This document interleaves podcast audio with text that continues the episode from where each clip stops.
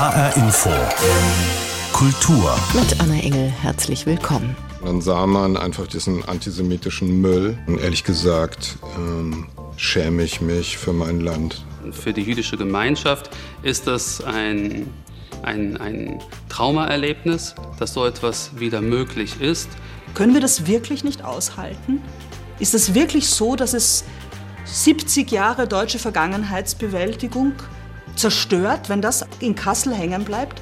Diese Frage möchte ich wenigstens stellen. Journalist Ulf Poschardt, Daniel Botmann, Geschäftsführer des Zentralrats der Juden in Deutschland und Schriftstellerin Eva Menasse. Drei von vielen Stimmen zur Dokumenta 15, die deutlich machen, wie umstritten sie war und wie unterschiedlich sie bis heute gesehen und bewertet wird. An diesem Sonntag geht die Weltkunstschau zu Ende, die umstritten wie selten war, hochemotional und bisweilen aggressiv diskutiert wurde und vermutlich auch weit über ihr Ende hinaus Menschen beschäftigen wird. Wir wollen in dieser Sendung Bilanz ziehen, auf die vergangenen drei Monate zurückblicken und darüber berichten, was auf dieser Kunstschau wichtig war, woran sie für viele gescheitert ist und was von ihr bleiben wird.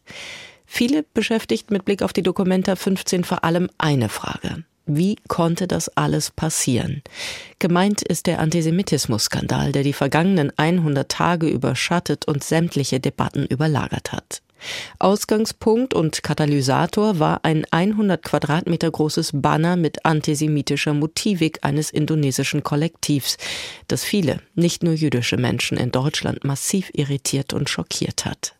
Dabei war man in Kassel mit einem brandneuen Ansatz gestartet. Kollektivismus statt Einzelkurator, globaler Süden statt internationaler Westen.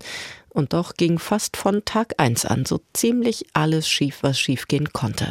Jens Wellhöhner blickt zurück. Sie hat sich so auf die Dokumenta gefreut. Ilana Katz von der jüdischen Gemeinde in Kassel.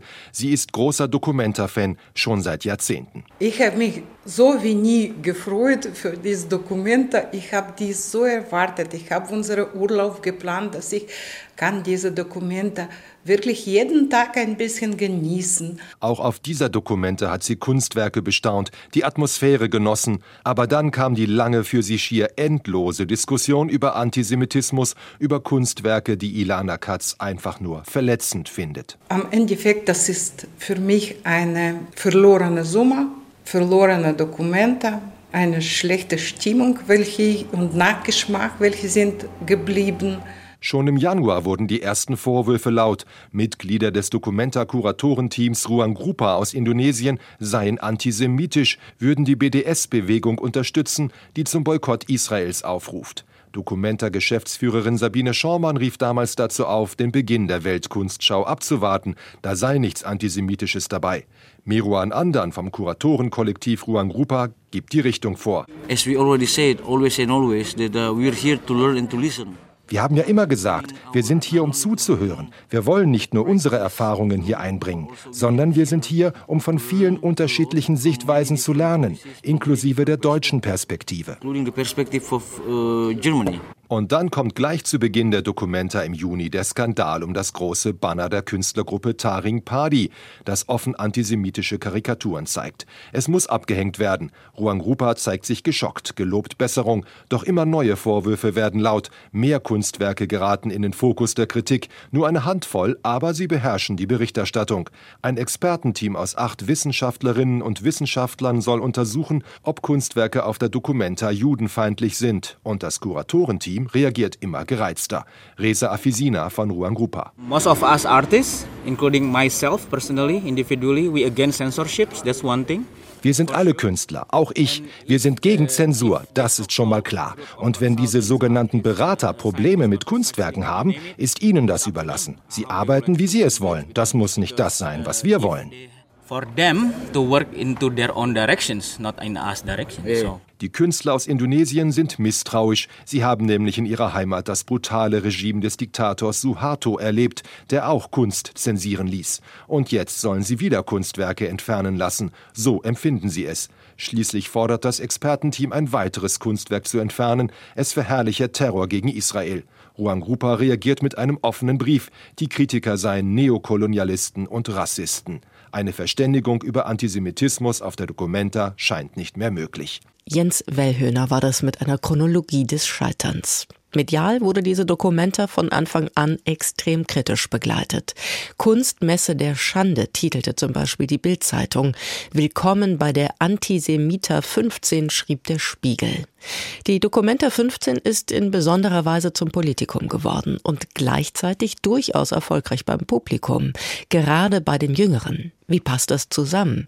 Das habe ich den aus Nordhessen stammenden Journalisten Peter Matthias Gäde gefragt. Er beschäftigt sich seit Jahrzehnten mit der Dokumenta, hat für Geo im Magazin der Süddeutschen Zeitung und für das Kunstmagazin Art über zurückliegende Ausgaben der Weltkunstschau geschrieben und sich auch immer wieder in die aktuelle Debatte eingeschaltet. Ja, ich glaube, dass die Medien sich sehr, sehr konzentriert haben und in einer Art Empörungsreflex über Skandal und Katastrophe und Antisemiter und Horrorshow und Spuk und so weiter geschrieben haben. So als wäre äh, das eine Generalversammlung aller Feinde des jüdischen Volkes oder der des jüdischen Glaubensgemeinschaft. Ähm, das Publikum hat, glaube ich, eher gemocht die 99,9 Prozent, um die es gar nicht ging in den Medien. Man muss das ja sagen. Da ging es um die Stimmen von Aborigines, von Sinti und Roma, von Kubanern, von Vietnamesen, von Kenianern. Leider in den Medien weithin übersehen, äh, beim Publikum aber offenbar beliebt. Und äh, auch wenn man ja sagen kann, dieser globale Süden ist nun nicht in jeder Hervorbringung sensationell, gab es wohl ein Interesse daran, äh, eine ganz andere Dokumenta mal zu sehen. Das heißt, wenn ich Sie richtig verstehe, da gibt es eine große Diskrepanz zwischen medialer Aufregung, medialer Berichterstattung und dem, was das Publikum, auch wenn man das sicherlich auch nicht einfach über einen Kamm scheren kann, ebenso wenig wie die Medien, äh, gibt es da doch eine Diskrepanz in der Wahrnehmung. Ja, ganz eindeutig.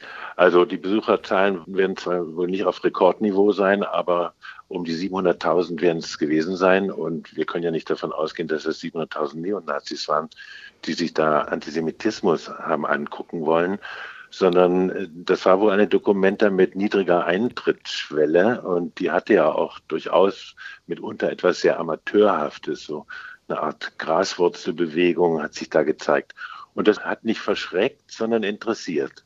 Würden Sie sagen, das ist was, woraus man vielleicht auch mit Blick auf äh, in fünf Jahren etwas ziehen kann, dass man sagt, da könnte man zumindest an solchen Punkten zum Beispiel auch anknüpfen, wenn man sagt, man macht es niedrigschwelliger. Das ist ja eigentlich was, was sich die meisten Kuratorinnen und Kuratoren wünschen. Ja, nur in die Zukunft zu gucken, ist gerade bei der Dokumenta sehr schwer, weil sie ja jedes Mal ganz neu erfunden mhm. werden soll und sich neu erfinden will und es immer davon abhängt, wer sitzt in der Findungskommission und wer ist dann schließlich der künstlerische Leiter oder die künstlerische Leiterin. Ne? Also äh, ich wüsste jetzt nicht unbedingt, was man lernen könnte aus, aus dieser Dokumenta für künftige. Die, diese hier war ja nun nicht sehr guckig, nicht sehr kulinarisch. Äh, also ich hatte zwar noch mehr Stuhlkreise und Gruppendiskussionen befürchtet und noch mehr Pädagogik, ähm, äh, war dann erleichtert, einige künstlerische Exponate zu sehen. Aber insgesamt schien mir das doch eher so, als sei diese Dokumenta eine sozialpolitische, eine soziologische Erkundungstour mit einer Menge Lehr- und Lernmaterial. Und ähm, ob man das wiederholen kann und sollte, ich weiß es nicht. Ich würde gerne noch mal einen Schritt zurückgehen, bevor wir vielleicht auch ja. noch mal genauer darauf gucken oder mit Blick auf die Zukunft. Der ursprünglich formulierte Wunsch des Kuratorenteams Rohan Grupa war ja, möglichst alle miteinander ins Gespräch zu bringen. Ich finde, das war eine wichtige, eine richtige Idee. Sie haben gerade schon die Stuhlkreise angesprochen. Klar ist dann immer die Frage nach der Umsetzung, aber meinem Eindruck nach ist da einiges aus sicherlich ganz unterschiedlichen Gründen äh, schiefgegangen bzw. wurde komplett konterkariert. Woran liegt das aus Ihrer Sicht? Ich weiß es nicht. Es gab ein Schweigen lange Zeit ja von Juan Grupa und ich interpretiere das eher als Hilflosigkeit und als, als Überraschtsein. Ähm, es gab ein weitgehendes Schweigen der Presseabteilung, der Dokumenta und der Geschäftsführerin.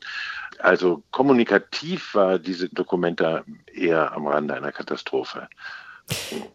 Ja, dazu passt die vor allem zu Beginn dieser Dokumenta vielfach zitierte Lumbung-Praxis des Kuratorenteams. Apropos Kommunikation, die stand ja für Nähe und einander verstehen. Dazu gehört nun mal Kommunikation. Jetzt am Ende dieser 100 Tage, Herr Gäde, wirkt es fast so, als seien die Fronten eigentlich mehr denn je verhärtet, oder? Ja, so scheint es zu sein. Und das begann ja schon in den, in den Vorwürfen gegen die Dokumenta, bevor sie überhaupt begonnen hat. Mhm. Und ähm, offenbar war man überhaupt nicht darauf vorbereitet, von Seiten der Dokumenta da in eine Diskussion einzusteigen. Also über alle relevanten Fragen äh, die dann in den Medien verhandelt wurden äh, oder für die Medien relevanten Fragen gab es ja auf der Seite der Dokumente ein weitgehendes Schweigen. Da stand einfach nur der Vorwurf, der pauschale Vorwurf, der generalisierende Vorwurf, dieses sei eine antisemitische Schau auf der einen Seite und auf der anderen Seite die Verteidigung der Kunstfreiheit. So, das waren die zwei mhm. großen Positionen. Und dazwischen, also dieses war keine Dokumenta der Zwischentöne, keine Dokumenta der Verständigung, scheint mir zu sein, sondern eine verkapselte Dokumenta. Was ist also übrig von der Idee, Kunst als einen Ort interkultureller Annäherung zu verstehen? Puh, das müssten Sie vielleicht die 700.000 Besucherinnen und Besucher fragen, weil nicht jeder hat ja da alles gemacht. Ne? Mhm. Also ich äh, ich merke nur, dass oder habe es erfahren, dass die Menschen, die dort unterwegs waren, deutlich entspannter mit zu sein schienen und, und interessierter und äh, neugieriger auf äh, etwas, was jetzt nicht unbedingt immer die Hervorbringung eines Genies war, was, äh, vor dem man nicht niederknien musste, sondern dass man äh, studieren konnte. Das war ja nun auch ganz stark eine, eine Dokumente äh, aus Archiven heraus, also eine Konfrontation mit, mit 20, 30, 50 Jahre alten Hervorbringungen und nicht immer so sehr ein aktuelles Abbild der Gegenwart. Und äh, ich glaube, die Menschen haben sich da einfach vertieft und haben es auch spannend gefunden, äh, statt einer, äh, statt eines großen Werkes eines Genies einen Kindergarten vorzufinden, mhm. zum Beispiel. Aber das finde ich auch nochmal eine interessante Frage. Wir haben die Verkapselung angesprochen, eben auch da nochmal und dieses äh, Verehren eines Genies, auch da höre ich nochmal raus, eben diese auf der einen Seite die Wahrnehmung des Publikums und auf der anderen Seite die mediale Gewichtung oder auch Bewertung und eine andere Einschätzung von der Politik gar nicht zu reden. Würden Sie denn sagen, der Ansatz weg vom Individuum hin zum Kollektiv hat eben auch dann wahrscheinlich eben je nach Perspektive äh, funktioniert bzw. ist gescheitert, oder? Tja, offenbar. ähm, also ähm, ich, ich kann ihn da eigentlich, ich muss da stottern, weil äh, ich kann noch nicht ein, ein Gesamtfazit ziehen, außer äh, dem, dass, dass äh, die Dokumenta, die so friedlich sein sollte, das Gegenteil bewirkt hat. Aber ob das nun an der Konstruktion eines Sammelsuriums von Kollektiven versus einer Ausstellung von Einzelkönnern liegt oder nicht, das vermag ich nicht zu sagen. Also die These ist ja, dass das Kollektive sozusagen zum Verantwortungsschwund geführt hat, mhm. ne? dass sich niemand geäußert hat, weil sich jeder hinter einer Gruppe verstecken konnte. Was ist darüber aus Ihrer Sicht zu kurz gekommen, Herr Gerde? Welche Chancen wurden hier vertan? Naja, ich sagte ja schon, ich glaube, an der Kommunikation lag es vor allem. Ich hätte mir vorstellen können, dass die Dokumenta Beteiligten sehr viel offensiver und offener mit all dem, was sie über sich lesen haben können, hätten umgehen müssen. Also ähm, wie oft sich Juan Gruppa nun wirklich geäußert hat, und da, da habe ich nicht den kompletten Überblick, aber mir fiel es so, als kämen die gar nicht richtig vor, außer mhm. dass sie sagten, fasst uns nicht an und das ist Kunstfreiheit oder ihr seid ihr seid äh, Rassisten, Rassisten ja. wenn ihr uns, uns kritisiert. Also auch wenn man aus Indonesien kommt ähm, und auch wenn man aus anderen Ländern kommt mit Unterdrückungserfahrung, dann sollte einem sozusagen das antisemitische Klischee nicht ganz, ganz unbekannt sein. Mhm. Ne?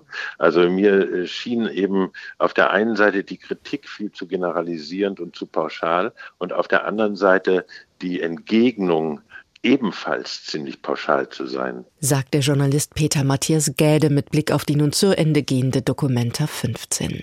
Über die Weltkunstschau in Kassel wurde viel diskutiert und noch mehr gestritten. Sogar das vorzeitige Ende der Kunstausstellung stand zwischendurch im Raum. Was von dieser Dokumenta bleibt und wie es weitergeht, dazu hat sich Jens Wellhöhner umgehört. Die Dokumenta wird es auch in Zukunft geben, da sind sich alle einig, Veranstalter und Künstler. Bloß, wie soll das gehen? Das fragt sich auch Nicole Deitelhoff. Die Konfliktforscherin aus Frankfurt ist Vorsitzende der Expertenkommission, die untersuchen soll, ob Dokumenta Dokumenta-Kunstwerke judenfeindlich sind. Das Dokumenta-Kuratorenteam Ruangrupa aus Indonesien hat ihr dabei nicht geholfen, sagt Nicole Deitelhoff, sondern sie vielmehr in einem offenen Brief persönlich angegriffen. Also uns wurde mangelnde Wissenschaftlichkeit vorgeworfen, Rassismus, Deutschzentriertheit und ich weiß nicht was noch. Ne, und das zeigt eigentlich sehr deutlich, dass man hier nur mit Diskreditierung arbeitet und das ist natürlich wirklich ein Tiefpunkt in einer öffentlichen Auseinandersetzung. Nicole Deitelhoff und das Expertenteam haben dringend geraten, anti-israelische Videos auf der Dokumenta nicht mehr zu zeigen, weil sie Terror verherrlichten. Passiert ist nichts. Indra Ameng von Ruangrupa ist da durchaus selbstkritisch. Also um ehrlich zu sein, ist diese Antisemitismus-Diskussion nicht unser Spezialgebiet. Wir sind da keine Experten. Als das in den Medien so hochkochte, war das Ganze außerhalb unserer Kontrolle. Aim or beyond our control. Kontrolle fordern jetzt zum Beispiel die Kasseler Grünen. In Zukunft sollte es einen Beirat geben, der Kunstwerke überprüft, zum Beispiel auf Antisemitismus. So ähnlich wie der Expertenrat bei dieser Dokumenta. Doch dessen Vorsitzende Nicole Deitelhoff sagt dazu, Ich glaube, das ist die falsche Strategie in die man geht. Denn im Grunde genommen wollen wir ja nicht, dass Kunst und Künstler die ganze Zeit einem Gesinnungstest unterzogen werden. Das würde vermutlich die Kunst auf Dauer ersticken. Bei der nächsten Dokumenta wird es also wahrscheinlich keine Vorab-Kunstkontrolle geben. Viele Besucherinnen und Besucher dieser Dokumenta hätten dafür auch kein Verständnis. Die Diskussion um antisemitische äh, Dinge, die hier ausgestellt werden, diese Diskussion fand ich überspitzt. Grundsätzlich glaube ich, dass der Diskurs in Deutschland übertrieben war, ist so mein Eindruck. Ja. Also der Umgang mit den Medien und diese Vorverurteilung finde ich ein Stückchen weit desaströs, weil hier alle Künstlerinnen über einen Kamm geschert werden. Wie solch ein Streit in Zukunft verhindert werden kann, auch das soll der Expertenrat mit Nicole Deitelhoff untersuchen. Noch gibt es keine endgültigen Ergebnisse, aber die meisten der Expertinnen und Experten sind sich sicher, die Kuratoren der Dokumenta müssen für alle Kunstwerke Verantwortung übernehmen und nicht alles laufen lassen, wie es Ruang Rupa dieses Mal getan hat. Es wabert so ein wenig und ich glaube, das ist die zentrale Aufgabe für die Zukunft, dieses Wabern zu beenden und klare Strukturen, Abläufe und auch Verantwortliche auszuzeichnen. Denn die gibt es im Moment nicht bei der Documenta. Also, der Staat soll sich raushalten, aber die Documenta muss genau klären, wer für was zuständig ist. Dann kann die nächste Documenta kommen, hoffentlich ohne Endlosskandale. Wie geht es weiter nach der Antisemitismusdebatte? Dazu hat sich mein Kollege Jens Wellhöhner umgehört. Einer, der in den zurückliegenden 100 Tagen eine besondere Rolle inne hatte, ist Miron Mendel, Leiter der Frankfurter Anne Frank Bildungsstätte. Er hat sich früh in die Antisemitismusdebatte um die Weltkunstschau eingeschaltet, wollte auf einem Podium sitzen, um als Experte über Antisemitismus und postkoloniale Positionen zu sprechen. Doch das Podium wurde abgesagt. Er sollte der Dokumenta 15 als Berater zur Seite stehen, als bereits das Bild der Künstlergruppe Taring Padi abgehängt wurde und schmiss am Ende frustriert das Handtuch. Ein zentraler Dreh- und Angelpunkt in der Diskussion war immer wieder die Frage nach der Kunstfreiheit. Meron Mendel sagt dazu, die Kunstfreiheit ist eine sehr hohe Gut und, und gerade auf der Dokumenta muss sie auf jeden Fall bewahrt werden. Es geht jetzt nicht darum, dass für jede, jede Kunstwerk in Zukunft eine, eine Beratungsgremium gibt, der sich sozusagen alle, alle Perspektiven dann bringt. Eine Sache muss klar sein, also auch in Zukunft muss eine Verantwortliche, eine Person oder mehrere Personen für diese Kunstschau.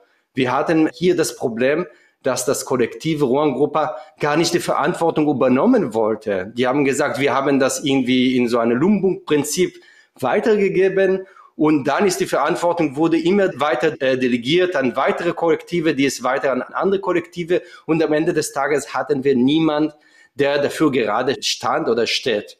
Und das ist ein Problem, die ich denke im Normalfall gar nicht entstehen sollte. Das bedeutet, man braucht auch keine Expertenkommission, die im Vorfeld berät, sondern wir brauchen eine verantwortliche Person oder eine verantwortliche Gruppe, die bereit ist, diese Verantwortung zu übernehmen und auf die Qualität der Werke äh, schauen. Und das geht nicht darum, dass die Kritik an der Stadt Israel in Zukunft verhindern werden soll. Ganz im Gegenteil.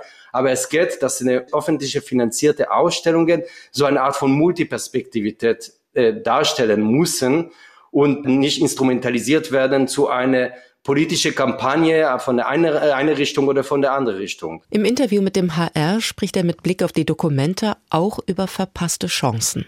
Wir haben die Chance verpasst, äh, zwischen Januar und Juni dieses Jahres, bevor der Dokumente angefangen hat, also einen Dialog zu starten. Und vor allem, und das ist auch eine Erkenntnis, dass ich jetzt im Nachhinein verstehe, nicht unbedingt der ideologisierte Kleinteil der, der Künstler anzusprechen, sondern ein Großteil der, der Menschen, die in der, in der Dokumente mitgewirkt haben und durchaus keine festgefahrene Ideologie haben, die sie repräsentieren in Bezug auf den äh, Israel-Palästina-Konflikt. Diese Chance wurde eindeutig verpasst, sagt Meron Mendel, Leiter der Anne Frank Bildungsstätte in Frankfurt. Am Sonntag geht die Dokumenta 15 zu Ende. Und auch wenn es unerlässlich ist, die Weltkunstschau auch über ihr Ende hinaus differenziert zu betrachten, bleibt die Erkenntnis, dass die Antisemitismusdiskussion alles überlagert und polarisiert hat. Da stellt sich die Frage, wie die internationale Kunstschau eigentlich abseits der Antisemitismusdebatte wahrgenommen wurde, welche politischen oder gesellschaftskritischen Botschaften der Kunstwerke und Künstler sind rübergekommen und wie fällt das künstlerische Fazit der Veranstalter, aber auch der Kunstexpertinnen und Experten und der Besucherinnen und Besucher nach 100 Tagen Dokumente aus. Tamara Majalkowski hat einige Stimmen zusammengetragen. Die Nachhaltigkeit, des Zusammenseins ein Kollektive in der Kunst. Insofern ist das also ein ganz neuer Ansatz und den finde ich toll. Die Diskussion um antisemitische Dinge, die hier ausgestellt werden, fand ich überspitzt. Ich finde, das ist sehr vielfältig hier, so bereichernd, dass ich das nächste Mal auch wieder komme. Für viele Besucher steht die anhaltende Diskussion über antisemitische Kunstwerke nicht repräsentativ für die gesamte Dokumenta. So wichtig die Debatte ist, klar ist, sie hat die Botschaften anderer Künstler, Werke und Diskurse in der öffentlichen Wahrnehmung überlagert. Zu sehen waren viele politische, gesellschaftskritische Inhalte. Kunst, die nicht virtuos daherkam, die Herrschaftsverhältnisse umgedreht hat. Das begeistert auch Kunsthistorikerin Karina Schernenko von Kunst und Kaviar, die Besucher über die Dokumenta geführt hat. Hier werden zeitgenössische Themen angesprochen, die aktueller nicht sein könnten, wie eben die Lage der kolonialisierten Länder und der Umgang mit der eigenen Geschichte und natürlich aber auch die Frage nach den Ressourcen. Wir sehen hier, dass viele Werke tatsächlich aus Autoteilen zusammengebaut sind und das spricht auch so ein bisschen für den Geist der Dokumente. Hört auf, viel, viel Geld in die Produktion der Werke zu pumpen und benutzt das, was ihr zur Hand habt. Im Zentrum der Dokumenta stand das Konzept der Kuratoren Lumbung. In Indonesien eine gemeinschaftlich genutzte Reisscheune. Ein Ziel, gemeinsam Ressourcen aufzubauen und gerecht zu verteilen.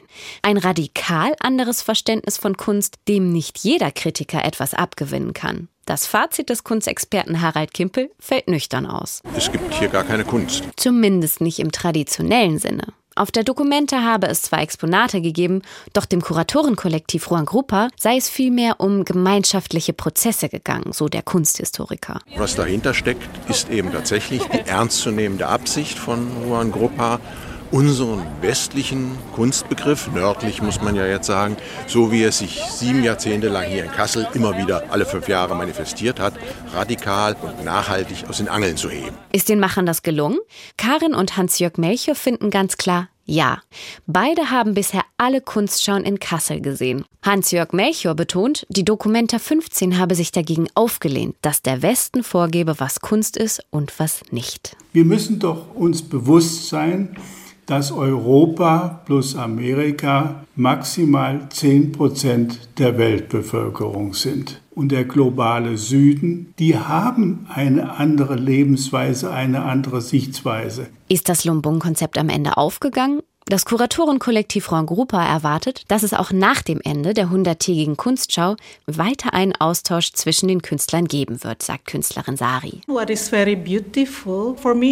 Es war für mich schön zu sehen, dass es Raum gab für die unterschiedlichen Herausforderungen des Lebens. Lumbung wird auch nach der Dokumenta weitergehen. Es geht um die Verbindungen, die wir eingehen. Was sollten wir zusammen tun und denken?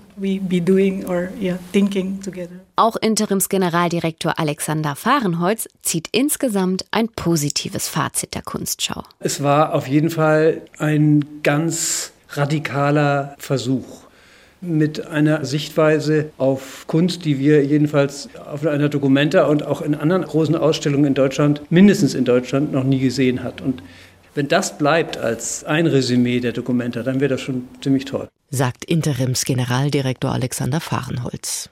Tja, und mit diesem Resümee geht HR Infokultur zu Ende. Bis Sonntag haben Sie noch Gelegenheit, sich selbst einen Eindruck zu verschaffen. Dann heißt es wieder fünf Jahre warten auf die nächste Dokumenta in Kassel. Bleibt noch der Hinweis auf den Podcast zur Sendung. Den finden Sie wie gewohnt auf hrinforadio.de und in der ARD Audiothek. Mein Name ist Anna Engel. Tschüss und bis bald.